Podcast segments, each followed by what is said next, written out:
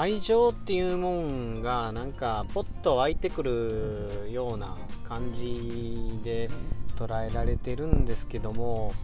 本当は育んでいくもんなんじゃないかなみたいなそんな話をしたいと思います。でもこれどっかでねうんどっかどっかで話したことあるような気しますけどね。うん。湧くんってね愛着が湧くとかそんなんもね湧くって言われるからな。まあ湧くでも育むでもどっちでもいいんですけどね。うん。要は何もせずに湧いてくるって待ってても思んないっていう話かな。うん。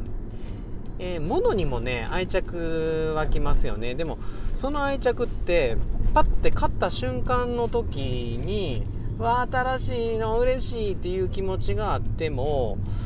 どうもねそうじゃないんですよねなんかそれで大切にしようっていうところのきっかけスタートは気に入ったものなのかもしんないんですけどもその後ねそのもの例えば時計でもいいです財布でもいいんですけどもその時計財布を愛せるっていうのはずっとずっと大切に使い続けてる時なんですよね。うん、別にメーカーもんとか何でももういいんですけどブルガリでも何でもいいんですけどこれがねあの手巻きの時計とか買ったりするじゃないですか。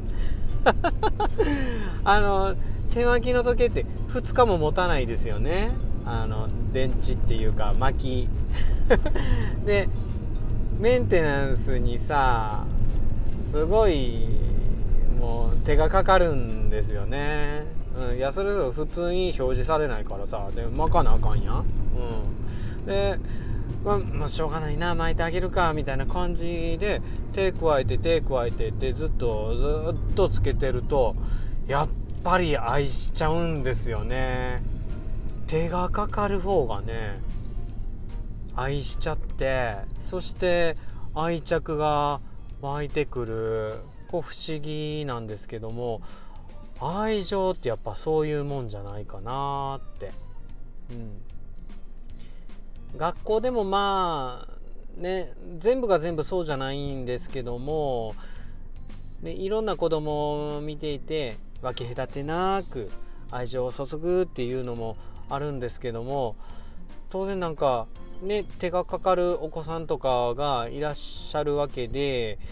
でそういうお子さんのことはやっぱり年を経て思い出してみても何て言うか鮮明に思い出せたりするじゃないですか。ねやっぱり手をかけて手をかけてってやっていくと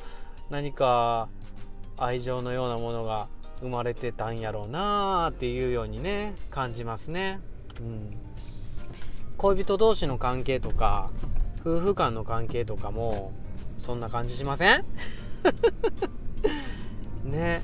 なんていうかやっぱり気持ちだけでねポッてねなんか燃えるような恋をしてでそんなもんはやっぱり消えていくんですよね。でも相手のことを思いやって何か行動を起こし続ける、相手のために何かし続けるっていうこういう手をかけて手をかけて自分の命時間をかけてやっていけばいくほど愛着っていうとあれですけども愛情っていうのが育まれていくんじゃないですかね。子供の場合はそれ自分の我が子の場合はそれが自然とできてしまうことが多いのだけれどもうん。夫婦とか恋人とかね。そういった関係の場合ってもう愛が冷めちゃったのって。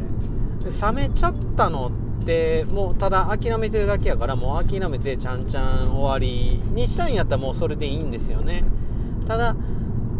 でもそれでもって思う相手なんやったとしたらやっぱり自分が、まあ、努力って言ったらあれですけども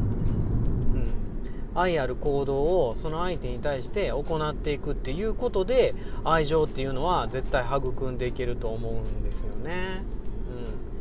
うん、そしてまあ最後なんですけども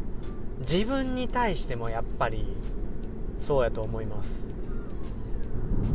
自分に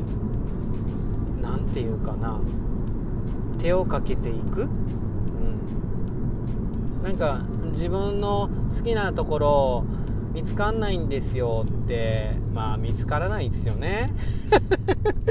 僕もねあんまね見つからないんですけどもそれでも何て言うか自分のために時間を使う。もう大抵もう頑張りすぎてる人って自分のためになんか時間使えてないんですよね。うん、お金稼ぐためにって働いてって。でもそれどっちかっていうと働くって旗の旗を楽にするために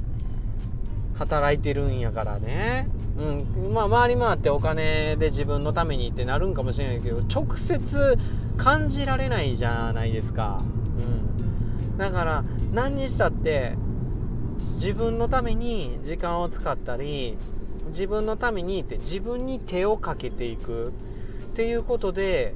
自分への愛情を育んでいくっていうのは絶対あると思うんよな。うん。知らんけど。ということで愛情は 湧いてくるっつうよりも